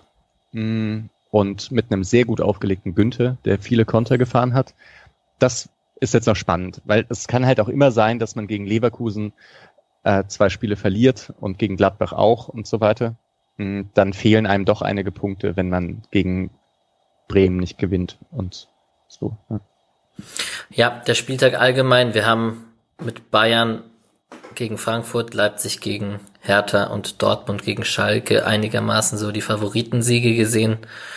Und äh, Patrick hat sich ziemlich aufgeregt, wie Bremen seine Punkte erbogelt. Zu Recht. Ich sehe Kopfschütteln. Das ist unglaublich. Das ist unglaublich, ehrlich. Also es, es gibt keine Mannschaft, der ich diese Saison so ungern Fußballspielen zugucke wie Bremen. Und die haben einfach acht Punkte. Das ist für mich nicht begreiflich. Ja, genau das zur Einordnung auch. Also Stuttgart und Bremen haben beide acht Punkte. Die holen wir uns natürlich auch noch. Also das ist ja, ist ja klar. Stuttgart spielt aber wenigstens deutlich ansehnlicher, finde ich, Ja. als äh, also wird mir nicht sympathischer, aber das macht das war auf jeden Fall besserer Fußball oder schönerer Fußball als äh, Bremen. Bremen ist echt Grütze. Also das, das ist wirklich, es nervt auch. Es nervt, wie die spielen. Äh, ja. Und äh, aber andererseits Hoffenheim, ich bin sehr überzeugt. Also ich war mir unsicher, wie das unter Höhnes aussieht. Und es ist gut, Samaseko, krasser Typ. Und dann haben die so viele irgendwie Geiger, Baumgartner, Gacinovic, ähm, Adamian ja irgendwie auch noch. Und so, so viele Spieler, die nicht so richtig auffallen, aber eigentlich gut sind. Ähm, ja, und das ist, äh, und ich meine, bei denen ist jetzt Kramaric irgendwie drei, vier Spiele weg gewesen. Sie spielen halt trotzdem sehr gut. Hm. Ja, das wird sicherlich spannend. Die haben jetzt, äh, wie gesagt, 1 zu 1 gegen Bremen gespielt. Mainz hätte fast, äh, lag 2-1 vorne gegen Gladbach, hat am Ende trotzdem 3 zu 2 verloren. Und ähm, ja, ich spare mir jetzt die Hertha-Häme diese Woche. Ich habe sie, ich habe sie in mir drin. Das sollte reichen an dieser Stelle. Patrick? Ähm, da es ja auch einen Ex-Freiburger betrifft, was zum Teufel macht Favre da mit Burki? Also mal seriously, als hätte man, als hätte Favre noch nicht genug Probleme in Dortmund, sich da eine Baustelle aufzumachen. Ich verstehe es einfach nicht. Aber ist Birki nicht irgendwie erkältet oder so? Und war da Er nicht einen, ganz fit? er hatte einen Infekt, aber er ist jetzt seit zwei Wochen fit und Favre hat jetzt eben in der, im Interview vor dem Spiel gesagt, also er wird jetzt spielen, aber das ist noch keine Zusage für die nächsten Spiele. Und Zorg im gleichen äh, Vorbericht des Spiels, ja doch, Birki ist unsere Nummer eins. Also, ah, ganz komisch, ganz komisch. Hm. Spannend, was da so Nein. abgeht. Sind ein paar äh, interessante Ex-Freiburger in der Bundesliga unterwegs. Nicht zuletzt bei Wolfsburg mit Memedi und Philipp gerade. Die zwei Ah ja, das habe ich auch gesehen. Ja. Das war krass. Also das äh, Wolfsburg hat Bielefeld auch ziemlich auseinandergeschraubt. Ähm, bis 20 Minuten vor Schluss und plötzlich erzittern die sich gerade so noch so ein 2 zu 1. Ähm, und Memedi war super. Also Memedi hat auch eine sehr freie Rolle gehabt, sich viel zurückfallen lassen und dann äh, Angriffe eingeleitet und das sah auch sehr gut aus. Ich glaube, das auch äh, war sicher nicht ganz unglücklich, dass Freiburg gegen Wolfsburg gespielt hat, als die noch ähm, Euroleague-Quali hatten. Also Ich kann mir vorstellen, dass das beim Rückspiel etwas anders aussieht. Weil mit Philipp, Memedi, Weghorst und dann Steffen oder Brickerloh, das, ähm, da braucht man dann keinen großen Offensivplan, um da irgendwas zu kreieren. Ich habe schon sehr, sehr viel Wehmut. Ich habe ja schon letzte Woche gesagt, wie sehr mir so ein schwimmender Stürmer fehlt. So eine, und jetzt haben wir halt mit Medi, Philipp und Kruse wieder in der Bundesliga. Es tut schon ein bisschen weh. Zum Glück ist Waldschmidt weg, ja. Ja. Ja. Wir haben doch Höhler. genau. Ja, also ich hoffe immer noch auf Jeong. So langsam bin ich auch äh, hier in so in so einem Transfermarktforum-Modus, wo ich sag, stell ihn mal auf. Was soll Petersen da? Was soll Höhler da? Bring Jeong. Oh je, gut. Wenn, wenn selbst bei Mischa da die Stimmung kippt, dann werden wir ja sehen, was da die nächsten Wochen hier passiert. Gegen, gegen Leverkusen und Leipzig.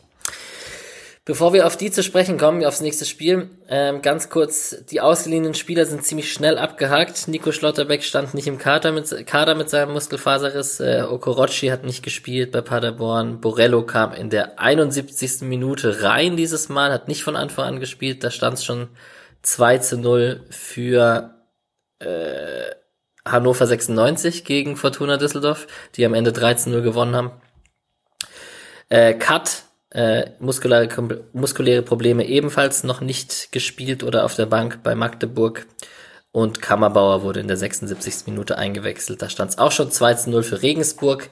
Die haben am Ende auch 13 0 verloren, Eintracht Braunschweig. Also kein so erfolgreiches Wochenende für die ganzen ausgeliehenen Spieler, kann man so zusammenfassen. Für wen es sehr erfolgreich war, war für unsere zweite Mannschaft. Die hat am Mittwoch äh, erstmal den Tabellenführer Steinbach-Heiger 2 zu 4 weggefiedelt, beziehungsweise Marvin Pieringer hat vier Tore gemacht für die zweite Mannschaft. um dann gestern am Sonntag äh, 4 zu 0 beim FK Pirmasens zu gewinnen. Ähm, unter anderem Thiel mit dem 1 zu 0, Thiel und Itter jeweils mit 90 Minuten, genauso wie Bukalfa. Ähm, schönes Tor von Burkhardt, wenn man sich auf der SC Freiburg Homepage anschaut. Schönste Robbentor von rechts mit links ins lange Eck. Ähm, ja, das ist sicherlich spannend. Die zweite Mannschaft, die spielt jetzt am äh, Mittwoch ihr Nachholspiel gegen den Balinger SC und kann bei einem Sieg Tabellenführer werden. Ähm, am Sonntag gegen FC Bayern Alzenau und das ist sicherlich interessant jetzt, dass sie es auch mit Thiel und Itter, obwohl sie da nicht ganz so eingespielt waren, also logischerweise, wenn die Profis mal immer unten sind, wobei die jetzt auch schon ein paar Mal wieder dabei waren. Auf jeden Fall ist das ja immer ein, ein Jonglieren zwischen Eingespieltheit und ähm, Spielern aus der ersten Mannschaft auch Minuten zu geben. Das ist sicherlich interessant zu beobachten. Ich habe zwei Anekdoten zu dem Spiel. Also erstens mal fand ich sehr, sehr cool, wie sehr sich die anderen aus der Mannschaft für Thiel gefreut haben beim 1-0. Da war aber wirklich die ganze Traube da. Mehr als er selbst, ne? So sah es ja, zumindest mehr als aus. Er selbst. Dabei, dafür hat er sich sehr für Burkhardt gefreut. Also da scheint echt, also man merkt, dass da viele von den Jungs beim Mannschaftstraining dabei sind ähm, dass da schon eine gewisse Chemie vorhanden ist. Und ich hatte das Spiel gestern nebenher laufen ähm, und da ist ja immer noch diese schöne Kamera, die automatisch dem Ball folgt. Mhm. Ähm, und dann diese Kamera zwischendurch mal eine halbe Minute der Glatze, der Glatze des Pirmasenser Trainer gefolgt. Das war nice. Ja. Was ist, wenn der Schiri eine Glatze hat? Das ist eine gute Frage, ja. Colina äh, ja. halten würde, ja. Das wäre wär eine Frage an Colinas Erben. Aber ja gut, der muss ja auch in Ballnähe sein. Zumindest ungefähr. Mhm. Wenn er fit ist. Ja, interessant. Ja, ist auf jeden Fall spannend mit der zweiten Mannschaft. Also irgendwie, wir hatten es ja schon mal davon, ob die jetzt, ob man jetzt möchte, dass die da oben mitspielen, ob man sich sogar vorstellen kann, dass die in der in der dritten spielen würden. Ich glaube, so ein Aufstieg ist dann am Ende wahrscheinlich doch äh, nicht, nicht sehr realistisch, aber ja, warum nicht am Ende? Mal gucken. Erstmal, erstmal ist es halt ein gutes Zeichen, ne? So ja. von den Spielern, dass da halt Spieler mit Qualität da sind. Wir hatten es genau. ja auch schon, Weißhaupt sah ja irgendwie ganz gut aus bei den Testspielen. Ähm, und Bukalfa, Keitel, Tempelmann, ich glaube, ich meine, Tem Keitel spielt auch nicht so häufig, ne? aber die sind da ja auch hin und wieder dabei und das ist schon, ähm, ist schon gut. Und ob man diesen Pieringer vielleicht irgendwann mal zumindest in Testspielen häufiger sehen, wird es auch spannend. Also, ich meine, der hat ja jetzt irgendwie zwölf Tore geschossen in, in acht Spielen oder so. Ne? Ja. Ja, sicherlich interessant, wie es da weitergeht. Ähm, das werden wir weiter verfolgen. Und man kann sich ja das ein oder andere Spiel da mit der schönen Kamera live anschauen. Das ist doch auch ein ganz netter Service. So. Am Sonntag, 15.30 Uhr, geht's zu Hause gegen Bayern für Leverkusen. Die übrigens heute Abend gegen Augsburg spielen, am Donnerstag dann in der Euroleague bei Slavia Prag, am Sonntag dann gegen uns und am Donnerstag reisen sie nach Israel zu Hapoel Shava. Ähm, interessant auch, dass es einfach nach dem Spiel gegen Augsburg drei Auswärtsspiele sind für die, also Donnerstag, Sonntag und wieder Donnerstag auswärts. Das ist schon heftig. Viel trainiert kann da nicht werden, wenn nicht jetzt gegen Leverkusen, wann dann, oder Julian? Würde ich auch tatsächlich sagen, das ist eine ziemlich perfekte Situation. Auch jetzt noch nicht ganz den Tritt gefunden, den sie äh, wollen, auf jeden Fall. Also es gibt vermutlich in der Saison nicht viel bessere Situationen, um gegen eine Mannschaft wie Leverkusen zu spielen. Ähm, muss jetzt alles nichts heißen. Am Schluss ist immer noch ein, also tendiert man dazu, sowas immer so ein bisschen zu über, überzubewerten, gerade am Anfang einer Saison, wenn äh, Müdigkeit noch nicht den gleichen Effekt hat wie jetzt im, im März oder sowas. Äh, aber ich denke schon, dass das auf jeden Fall so Kleinigkeiten sind, die natürlich helfen können, gerade wenn du dann ähm, in einer Spielsituation bist, wo, wo der Gegner mal ein bisschen mehr laufen muss um, und die paar Sprints mehr machen muss, äh, um durchzukommen, dann, dann hilft das natürlich ein bisschen. Ähm, Wird es jetzt aber nicht deswegen uns in die Favoritenrolle schieben. Also ich habe ah. Donnerstag Leverkusen gegen Nizza gesehen. Das sah schon sehr gut aus. Also ich habe das also, Spiel jetzt bewusst unterschlagen. Man, man, sollte die Leverkusener Offensive nicht ins Tempo kommen lassen, sagen wir jetzt mal so. Ja, ich muss meiner Moderatorrolle. Erst unterschlage ich die Schussstatistik und jetzt unterschlage ich das 6 zu 2 gegen Nizza. Ja, ich merke schon. Gut. Es ist aber, also vielleicht aber doch nochmal, um das Positive hervorzuheben, Leverkusen ist ja eine sehr komische Ballbesitzmannschaft, also zwar mit äh, sehr hohen Ballbesitzwerten, mh, gleichzeitig aber mit sehr hohen Laufwerten, was äh, irgendwie nicht so das Typische ist, aber das, also die müssen da schon noch Aufwand betreiben, um so viel äh, den Ball zu haben. Und dann gibt's halt sehr viele Spiele, in denen Leverkusen trotzdem vielen Ballbesitz, sogar in ganz guten Zonen einfach keine Durchschlagskraft erzielt und das wahnsinnig langweilig aussieht. So, das ist die Hoffnung. Es gibt aber halt auch immer mal wieder die Spiele, in denen gerade dann durch Einzelaktionen Diaby, äh, Bailey oder halt doch irgendwie dieser komischste Spieler der Bundesliga Bellarabi dann irgendwie ähm, gute Situationen haben oder halt einen der vielen Ecken, die sie sich rausspielen, dann auch zum Erfolg führt. Das äh, also kann so in beide Richtungen gehen. Und das andere, worauf ich gespannt bin, ist, äh, Streich hat so gegen, also gerade gegen Leverkusen packt er gerne mal in seine Defensivtrickkiste und macht irgendwas Besonderes. Also ich glaube auch, weil man sich eben darauf einstellen muss, nicht mehr als 30 Prozent Ballbesitz zu haben, ähm, bereitet man sich darauf auch sehr gut vor, habe ich das Gefühl, meistens. Bin gespannt, was da kommt. Vielleicht nichts. Wahrscheinlich 4-4-2. Mit Petersen und Höhn. Koch, zumindest wird es die Manndeckung Koch Havertz nicht mehr geben, weil Havertz zwar liebt Chelsea später in der Hinrunde. Aber. Das ist mit Aranguiz, ist der, äh, der war irgendwie so angeschlagen oder so? Das ist noch nicht fit, spielt auch heute Abend nicht. Ähm, aber ja, spielen heute halt im Zentrum Baumgartlinger, Palacios, Amiri und da sitzen Demir bei und Wirtz noch auf der Bank. Also da ist schon ordentlich Qualität im Kader, ja. Klar, Demir bei. Ja. Der komischste Bundesliga-Spieler der Welt, Bellarabi, spielt auf jeden Fall nicht von Anfang an. Hm. Aber ich kann Misha da zu 100% beipflichten. Also Ich fand den so gut. Also, Also, Der ist ja auch irgendwie gut. Manchmal. Ja. Aber, aber er weiß ist halt komisch. was funktioniert und was nicht. Also Der schießt auch so häufig aus, aus ganz schlimmen Winkeln irgendwie, ne? Also, aber manchmal geht halt einer rein. ja, interessantes Spiel heute Abend gegen Augsburg. Äh, Niederlechner, Caligiuri für die Ex-Freiburger Fans. Kann man sich sicherlich auch angucken. Gikiewicz im Tor. Spielt Hahn? Hahn spielt auch auf der anderen Seite. Ah, top, ich habe den bei Comunio. Ja. Genau. Ja. Gut, dann brauche ich Tipps. Die Tipps sind übrigens immer das perfekte Intro für die Folge danach. 1-1, 4-4-2 äh, und Jeong spielt von Anfang an. Okay. Patrick hatte die Fünferkette vorausgesagt. ja, 3-4-3 auf jeden Fall. Also nicht auf jeden Fall, aber ich, ich vorhersage die 3, das 3-4-3. Und wir verlieren 2-1. Hm, Dann, dann mache ich einfach die Synthese und äh, hacke die, das 3-4-3 mit 1-1. Ähm, ist Schlotterbeck ist wieder Ja. auch voll einsatzfähig, ne? War auch dabei im Kader jetzt. Ja, also ich habe irgendwie, mal schauen, ich kann mir vorstellen, dass irgendwie die größeren, ähm, dass man jetzt gegen, dass man gegen Leverkusen und Leipzig nochmal irgendwie eine relativ konventionelle Aufstellung sieht und dann vielleicht nach der Länderspielpause nochmal ein bisschen äh, wechselt, je nachdem, wer wie wo spielen kann und so. Aber ich tippe mal auf Dreierkette und äh, 1-1, was schon vermutlich eher optimistisch ist. Aber vielleicht kriegen wir ja noch einen Siegtipp. Klar. Ich, ich kann ja nicht, ich kann ja nicht gegen Union auf eine Niederlage tippen und dann jetzt eine zweite Woche hinterher auch noch. Dann tippe ich auf ein fantastisches 3 zu 2. Petersen, es steht 2-2 und Petersen macht ein Joker-Tor. So, das ist doch mein Tipp. So. Ähm, ja, wird spannend. Ich hatte eine Sache, als wir gerade noch über die anderen, über die Bundesliga und Leverkusens Doppelbelastung geredet haben.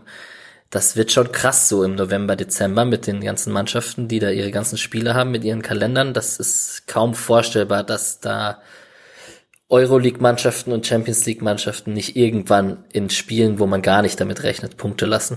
Also anders kann ich es mir nicht erklären. Die vielleicht geben auch deswegen gerade Bayern, Dortmund und Leipzig gerade ein bisschen mehr Gas am Anfang, wo sie noch Kräfte haben. Keine Ahnung.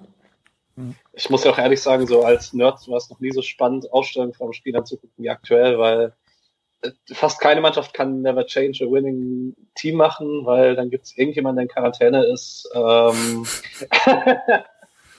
das klingt voll gemein, aber sowas, sowas geht auf Fußballfans, ist eigentlich ganz cool, die aktuelle Zeit mit dem engen Spielplan und ja, dafür ist halt vieles andere scheiße. Die Fünferwechsel helfen natürlich auch, weil du Sachen leichter korrigieren kannst, wenn irgendwas gar nicht ja. funktioniert. Ja. Es wird aber, also wir hatten das letzte Mal auch kurz, ne, es wird nicht so richtig genutzt mit diesem Fünferwechsel. Also, weil man ja gerade in der Halbzeit, ähm, das nimmt einem ja keinen Auswechselslot weg, glaube ich, ne? Wenn man in der Halbzeit wechselt, darf man trotzdem noch dreimal wechseln.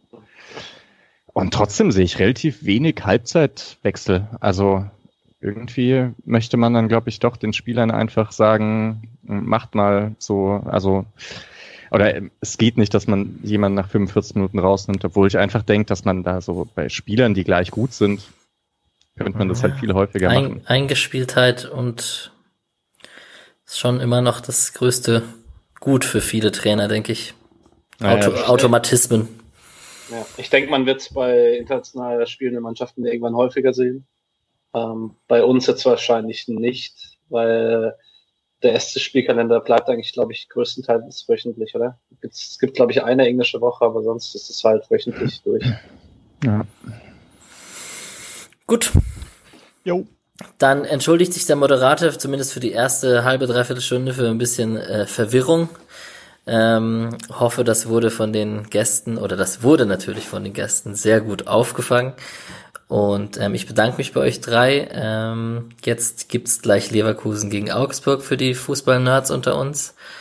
Und ähm, die Folge geht spätestens morgen früh online. Vielen Dank euch. Schönen Abend noch. Danke. Ciao. Tschüss. Ciao.